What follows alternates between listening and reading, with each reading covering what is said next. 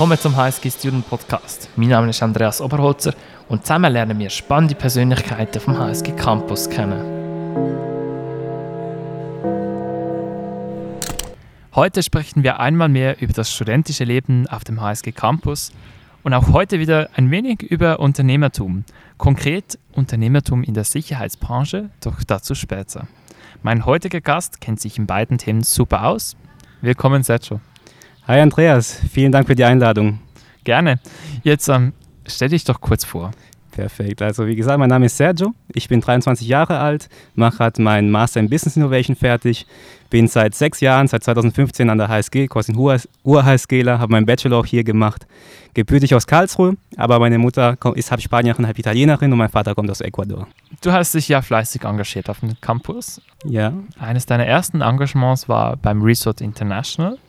Genau. Da organisiert man Reisen, Austauschprogramme, oder? Nicht einfache Reisen, sondern interkulturelle Austausche. Also das ist ein Mix aus wirklich klassischen Reisen, aber auch aus äh, einem akademischen Trip. Also man hat da Workshops, Company Visits, äh, man besucht Insiderorte, die man als normaler Tourist nicht kennenlernen würde und man vernetzt sich jeweils mit 20 äh, ausländischen Studierenden. Warum hast du dich denn überhaupt beworben? Also das erste mhm. Engagement, ich wusste noch bei mir, ah, habe ich überhaupt genug Zeit während dem Studium zum das machen, aber ich habe mich dann trotzdem irgendwie durchgerungen. Wie war es bei dir? Ähm, dadurch, dass ich halb Europäer, halb äh, Südamerikaner bin, äh, hat die Tour, also das Projekt vom Restaurant International Magellan, wirklich äh, mir die optimale Möglichkeit geboten, eben meine zwei Welten zu vernetzen. Also es geht darum, meine zwei Kulturen, mit denen ich aufgewachsen bin, kann man vernetzen, indem man wirklich 20 äh, Lateinamerikaner in die Schweiz einlädt und andersrum dann 20 äh, Schweizer bzw. Europäer, hier sind die, die, war die Gruppe bei uns sehr äh, bunt durchmischt, nach Lateinamerika führt und dann jeweils die beiden Kulturen, die ich habe, den jeweiligen Seiten, den jeweiligen Parteien auch vorführt. Du hast ja dann mitorganisiert. Ähm, was hast du denn den Schweizern in Südamerika gezeigt? Okay, also sehr vieles. Ähm, natürlich die Landschaften, die dort sehr, sehr schön sind. Natürlich die Schweiz auch vergleichbar, aber eben die Anden mit bis zu 5000 Meter haben wir denen gezeigt. Wir haben natürlich den äh, Companies gezeigt, Unternehmen, ähm, Seen. Wir waren im Krater, Vulkankrater auch, Sachen, die es hier nicht gibt. Aber natürlich haben wir auch viel Soziales gemacht, viele schöne Feiern äh, gehabt, ihnen gezeigt, wie Lateinamerikaner feiern. Das war für die Schweizer schon ein kleiner Kulturschock. Aber das haben sie letztendlich auch geliebt. Wieso Kulturschock? Kulturschock. Hm, da ist es viel normaler, dass man tanzt. Viel normaler als hier. Also schon ab fünf, sechs, sieben Leuten wird da getanzt. Es wird auch etwas härter getrunken mal, um die Details zu nennen. Und die Leute sind halt viel offener dort. Die sprechen nicht an, die sagen, komm tanzen, komm was trinken, lass uns dies, lass uns das machen. Also sehr, sehr gastfreundlich. Und das war für die Schweiz auch was sehr, sehr Neues, aber auch eine einmalige Erfahrung. Ja, wie sind die dann damit umgegangen? Haben die schnell gelernt, wie sie Party machen sollen? Sagen wir mal so, es war immer so, dass zuerst die Lateinamerikaner zu uns gekommen sind, ja. Und dann haben die schon gemerkt in den ersten Tagen, also jeder Schweizer nimmt jemand, jeweils einen Gaststudenten an, als Buddy sozusagen. Der Gaststudent schläft dann auch bei, beim jeweiligen Buddy. Und die ersten zwei, drei Tage waren ein bisschen äh, ein Schock oft. Ja, zum Teil, weil Lateinamerikaner es gelassener nehmen, auch mit Pünktlichkeit aber bei den Partys nachts immer total aktiv waren und die verrücktesten waren. Also eben, wir haben dann praktisch bis 3 Uhr gefeiert. Ich kann es jetzt offen sagen, ich bin nicht mehr dabei, bis, zum Teil bis 6 Uhr. Und um 8 Uhr hatten wir dann einen Workshop, Company Visit. Aber das haben wir alles auf die Reihe bekommen dann. Es gehört ja zum studentischen Leben dazu. genau, genau. Und zum interkulturellen Austausch letztendlich auch. Nicht nur, dass man das Akademische sieht, sondern auch das Privatleben, das Soziale. Ja, ja. Gab es dann auch ähm, lustige Momente in diesem Austausch wahrscheinlich? Sehr viele, sehr viele. Aber eben durch die Feiern gab es manche Studierende, die nicht aufgetaucht sind, die verschlafen haben. Aber es ist nicht lustig. Vielleicht eine schöne Geschichte, die ich nennen möchte. Also den ersten Trip habe ich mit einem Kollegen, eines meiner besten Freunde organisiert, Moritz Kirner. Und er hat da im Trip seine äh, jetzige Frau, Ehefrau kennengelernt. Sie haben am letzten Freitag standesamtlich geheiratet. Oh nein. Genau. Und jetzt in zwei Jahren werden die auch äh, kirchlich in Ecuador heiraten, werden dann eine große Feier machen.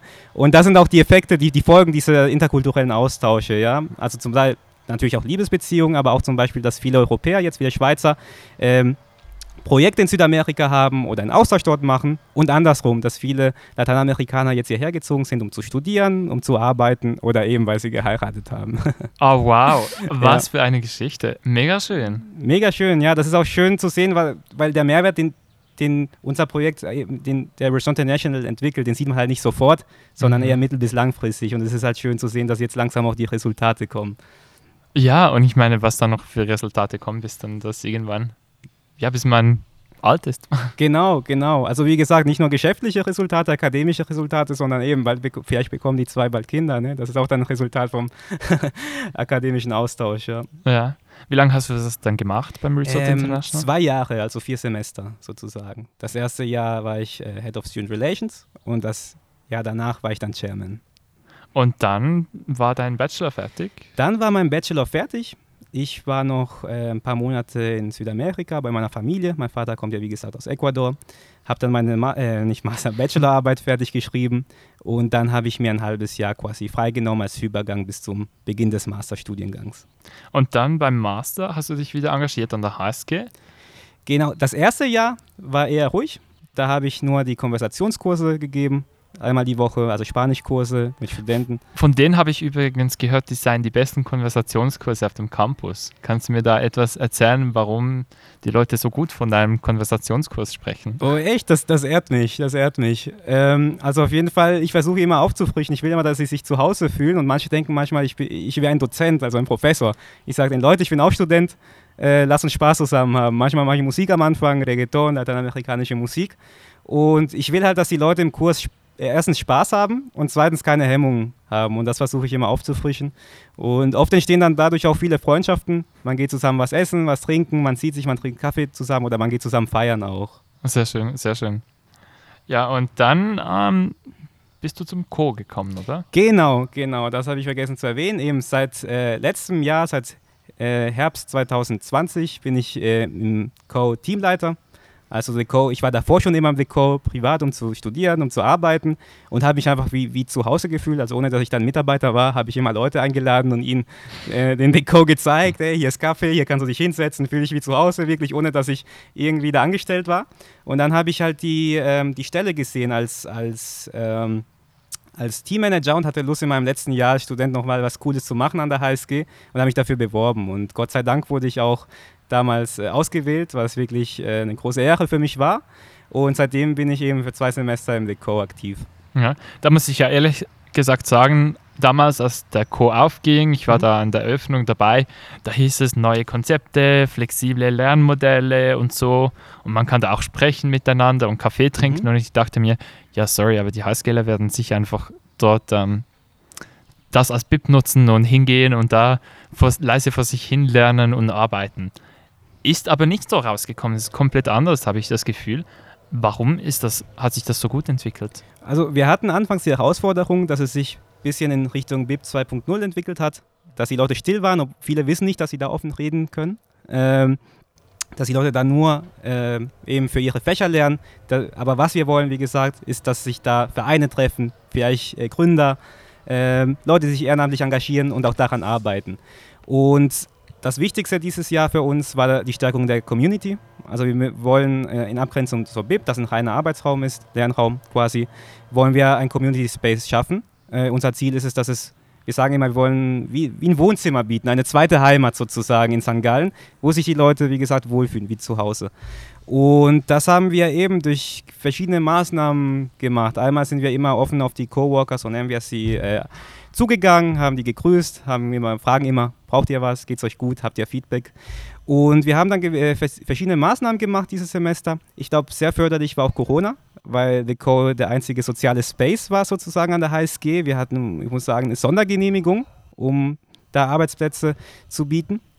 Und ja, was hatten wir? Also wir haben eine WhatsApp-Gruppe gegründet, ja, wo die Coworker unter sich auch schreiben können, jemand los auf einen Kaffee, braucht jemand was, hat es noch Plätze. Ähm, wir haben äh, die Aktivität The Co-Buddy gestartet. Das war das Einzige, was Corona-bedingt möglich war. Das heißt, äh, jeder Coworker, jedem Coworker wurde, der sich angemeldet hat natürlich, wurde ein Buddy zugeteilt. Und ähm, die konnten sich dann kennenlernen, zusammen lernen, zusammen arbeiten, zusammen Kaffee trinken in den Pausen. Ähm, wir haben jetzt endlich die erste Afterwork gestartet auch. Und ja, und vieles mehr. Wir haben coole Sponsorings auch bekommen und überraschen damit gerne auch die Coworker. Und ja, mittlerweile kennt man sich. Man kennt sich, man ist wirklich eine Community und daran wollen wir anknüpfen und weiterarbeiten. Finde ich echt erstaunlich, dass das so gut funktioniert hat, eben genau in dieser schwierigen Zeit von Corona, oder? Total, total. Ich glaube, die Leute waren eben durch Corona auch viel offener als sonst. Und das war eben The Co. Ich habe zum Teil gespaßt. The Co. ist äh, das neue Trischli, weil sich zum ja. Teil auch lange, lange Schlange rausgebildet haben und man da die ganze Uni sehen konnte. Jetzt sind wir froh, ähm, es hat wieder mehr Platz im Co., oder? Ja, wir durften auf 75 Plätze aufstocken mhm. und hoffentlich gibt es bald mehr, wieder mehr Plätze. Ja. Was, was, was können wir dann noch in Zukunft erwarten vom Co? Vom Co. Also eben eine Stärkung äh, von Community-Events auf jeden Fall. Äh, wir wollen wöchentlich eine Afterwork machen, wo man auf der schönen Terrasse, zumindest im Sommer, coole Drinks hat vom Bereich G, äh, mit den Coworkern eine Pause machen kann, reden kann. Ähm, was wollen wir noch machen? Wir wollen äh, wirklich auch die, auf die, dadurch, dass wir möchten, dass sich die Leute wie zu Hause fühlen, wollen wir auch Hygieneprodukte anbieten in Toiletten. Das gibt es ja nicht überall. Also eben Deos, äh, Cremes, ähm, Gels, ähm, was noch für Frauen, auch Tampons natürlich, weil wir wirklich, die meisten Leute sind von uns sind ja den ganzen Tag im Co. und die sollen sich, wie gesagt, auch wie zu Hause fühlen. Und solche Maßnahmen werden wir eben starten, initiieren. Ja. Wie ich am Anfang schon gesagt habe, sprechen wir heute auch über Unternehmertum in der Sicherheitsbranche. Und Sergio, du bist ja Masterstudent in Business Innovation. Genau. Kannst du mir kurz erklären, was du denn machst in der Sicherheitsbranche? Ja, also das ist auch eine sehr witzige Geschichte. Ich hatte nie vor, in der Sicherheitsbranche tätig zu sein, hatte auch nie äh, Schnittpunkte mit ihr. Aber ich hatte mich in meiner Schule, hatten wir einen Wachmann und mit dem habe ich mich auch sehr gut verstanden. Dann haben sich natürlich unsere Wege getrennt. Wir waren aber auf den sozialen Medien vernetzt. Und er hat dann gesehen, dass ich äh, BWL studiert habe. Ab und zu haben wir geschrieben, wie geht's, was machst du? Und dann hat er mich einmal, das war, wann war es, Ende 2018, angerufen. Sergio, ich will mit dir eine Firma gründen. Mhm. Und ja, natürlich, äh, also eine Sicherheitsfirma. Ich, ich habe damit nichts zu tun. Was, äh, was komplett Neues. Soll ich das machen? Soll ich das nicht machen? Ich habe es mir angeschaut. Es hat mich dann auch überzeugt. Äh, und ja, ich habe mich dann dazu entschlossen, eben die Firma zu gründen und bin momentan da als kaufmännischer Geschäftsleiter tätig. Als Sicherheitsfirma, damit wir alle das Gleiche verstehen. Mhm. Was heißt das? Also viele denken oft an Türsteher, Eventschutz, also es ist oft ein negatives Bild, aber das machen wir nicht. Also wir arbeiten im Bereich äh, Objektschutz, Wachschutz, wir machen Streifendienste, äh, Schließdienste, wir sind am Empfang, an der Pforte und das sind unsere Haupttätigkeiten. Natürlich können wir auch äh, äh, für, für Veranstaltungen Dienstleistungen anbieten, aber das ist nicht unser Kerngeschäft. Also wir sind so ähnlich wie, wie Securitas, das ist glaube ich die größte Firma ähm, der Schweiz für Sicherheitsdienstleistungen, nur in klein halt. Aber wie kommt man denn als Masterstudent in Business Innovation, also Digitalisierung, mhm. Innovation und all diese Themen, wie kommt man dann auf so ein traditionelles Fastgeschäft? Also ich habe ja die Firma gegründet, bevor ich noch äh, mich für den Master in äh, Business Innovation eingeschrieben habe. Ja. Ich dachte mir am Anfang, das ist eine tolle Erfahrung auch, neben dem Studium damit zu starten, mal das Gelernte in die Praxis umzusetzen. Und ich muss auch sagen, man lernt Sachen, die man halt während des Studiums nicht lernen kann. Ähm, und ja, ich finde, ich, ich, ich, ich liebe Startups, ich liebe Innovation, neue Technologien, aber ich finde, es muss nicht immer eine App sein, wo man halt 100.000 äh, in, äh, Franken Investorengelder braucht wo man dann vielleicht 0 Euro, 0 Franken Einnahmen hat. Ja, man kann auch mit was Analogen starten, was Klassischem sozusagen und das dann sukzessive dann aufbauen. Ähm, und was ich aber mache, ich, ich bringe auch innovative Ansätze. Also wir haben für die Zukunft ein paar Projekte, die am Starten sind im Bereich Innovation, Sicherheitstechnik. Auch eine, eine App ist geplant, eventuell in Zukunft. Aber auch im Marketing, äh, eben durch, den, durch die Einflüsse des Masters in Business Innovation sind wir halt viel frischer dabei, viel jünger vom Außenauftritt her als zum Beispiel klassische Sicherheitsfirmen. Also wir haben zum Beispiel eine Duzkultur in der Firma, das gibt es in der Sicherheitsbranche eher nicht in der Regel. Und ja, ich denke, das Positive, was ich, was ich vom äh, MBA dann in die, in die Firma einbringen kann, ist eben äh, das Junge, das Neue, das Moderne. Und du hast gesagt, man lernt vieles, was man im Studium nicht lernt. Genau. Was hast du dann jetzt gelernt? Ähm, also eben, man zum Beispiel, wir hatten zwar Steuerrecht, aber dann muss man halt dann monatlich natürlich die Umsatzsteuervoranmeldung machen, äh, schauen, wie man korrekt Rechnung schreibt, die Buchhaltung führen, die Lohnbuchhaltung, die ist auch sehr komplex. Das sind alles Sachen, die, die lernen wir leider während dem Studium nicht. Das ist ja auch total logisch, können wir ja nicht. Äh, und solche Ansätze habe ich dann auch gelernt, auch wie man eine Firma gründet. Äh, man geht zum Notar, man muss einen Gesellschaftervertrag erstellen, wie man dann eine Kapitalerhöhung vielleicht macht, wie man äh, Anteile verkauft und kauft. Ja? Das in der Praxis dann wieder anzuwenden, das ist auch eine Stufe höher als in der Theorie. Ne? Ja, von, von, weg vom HSG, ja, man gründet eine Firma, man muss sich entscheiden, welche Rechtsform bis hin zu und mhm. dann eben, man muss dann wirklich die Formulare und alles richtig ausfüllen, oder? Genau, genau, man darf keine Fehler machen. Mhm ähm, du hast noch gesagt, innovative Ansätze. Da möchte ich jetzt trotzdem noch etwas mhm. genauer fragen. Kannst du schon etwas sagen, was du unter innovative Ansätze verstehst in der Sicherheitsbranche? Genau, also es gibt viele Anbieter von Sicherheitstechnik, aber die bieten klassische Alarmanlagen an. Innovative Ansätze sind jetzt zum Beispiel die Kameras, äh, die man mit dem Smartphone verknüpfen kann und von wo man dann zum Beispiel im Urlaub sehen kann, ob da jemand vorbeiläuft. Und das wollen wir sp äh, später, also am besten noch dieses Jahr in unser Portfolio aufnehmen, im Bereich moderne Sicherheitstechnik reingehen. Das wäre ein, ein Teil. Ähm, auch gibt es für den Bereich äh, B2C kaum mhm. Sicherheitsdienstleistungen. Also wenn es was für im Bereich B2C gibt, dann die klassischen Bodyguards, ne, die man aus den Filmen kennt. Ja. Wir wollen wirklich Sicherheit für jedermann anbieten. Und da ist auch äh, in Zukunft, für die Zukunft jetzt eine App im, im Gespräch, wo man zum Beispiel einen Begleiter ähm, wirklich äh, buchen kann der zum Beispiel Personen zum Geldabheben äh, begleitet oder nachts, wenn man nach Hause heimläuft. Aber eben, das wollen wir dann frühestens, äh, wenn überhaupt, das ist jetzt in der Prüfung, nächstes Jahr starten. Besteht dann Bedarf dazu in der Schweiz? Sind wir unsicher hier oder arbeitet ihr überhaupt in der Schweiz? Äh, noch nicht, noch nicht. Da wollen wir früher oder später natürlich den Markteintritt machen, auch durch mich, weil ich hier bin. Also ich mhm. pendle zwischen Deutschland und der Schweiz. Momentan operieren wir in Deutschland, ähm, primär im südwestdeutschen Bereich, also Rheinland-Pfalz und Baden-Württemberg. Ähm, genau. Ich, denk, ich denke, in, also wir, wir sind es am Prüfen und wir haben wirklich gute Feedbacks gesammelt. Mhm. Und wir denken, klar, für viele ist es was Neues, aber es, es wird funktionieren. Es wird funktionieren, davon sind wir überzeugt. Aber eben, es ist halt ein großes Projekt, das kann man nicht von heute auf morgen machen. Das ist, wie ich vorhin erwähnt habe, halt eine, eine, eine App. Zum, man bräuchte eine App, ähm, man bräuchte eine 24-stündige Servicestelle. Also das ist was Größeres für die Zukunft, ja. Ich finde es sehr spannend, was du machst, weil du machst ja wirklich so die digitale Transformation, die Unternehmen, genau, klassische Unternehmen genau. durchmachen. Genau. Du beginnst beim Klassengeschäft, machst diese digitale Transformation gleich on the go auch noch mit. Mhm. Also finde ich super spannend. Genau, dazu würde ich noch anmerken, also ja. die Sicherheitsbranche ist einer der Branchen, die am wenigsten digitalisiert ist. Ja. Und deswegen auch für einen MBIler sehr spannend. Also wir müssen auch noch zum Beispiel klassische Stundenzettel benutzen. Wir mhm. würden gerne, es gibt ja mittlerweile ganz viele Softwares, aber eben die Personen in der Branche sind da leider sehr wenig digitalisiert und deswegen müssen wir noch zum Teil auf klassische Methoden äh, zurückgreifen, ja, wie klassische Stundenzettel. Zum Schluss hast du mir noch gesagt, in der Sicherheitsbranche erlebt man viel. Kannst du da vielleicht noch etwas Genau, mein, mein, Geschäftspartner sagt immer, äh, in der Sicherheitsbranche gibt es nichts, was man nicht gesehen hat. Mhm. Und eben, es kann alles Mögliche passieren und das haben wir auch erlebt. Also klar, äh, einmal zum Beispiel ein Mitarbeiter, der nicht aufgetaucht ist und wir haben ihm noch Gehalt geschuldet, aber wir hatten keine IBAN von ihm, keine Bankdaten bekommen. Äh, der ist dann nicht zur Arbeit erschienen, ist nie wieder aufgetaucht. Wir haben angerufen, besucht, der war nicht da. Ähm, nach sechs Monaten ist er dann aufgetaucht zum Glück und hat gesagt, hey, ich habe ein Bankkonto, könnt ihr mir bitte das Geld überweisen? ähm, so eine Sache und es war, es war viel Geld, was wir ihm geschuldet haben und das hat er auch sicher gebraucht, deswegen auch verrückt, dass er sich nicht gemeldet hat. Ähm, eine andere Geschichte, wir hatten ähm, neulich äh, einen Anruf von der, von, von der Filialleitung ähm, und die haben gesagt, der Sicherheitsmann, der macht gerade Yoga am Eingang oder Sportgymnastik, ja. Und, und wie bitte, was nochmal?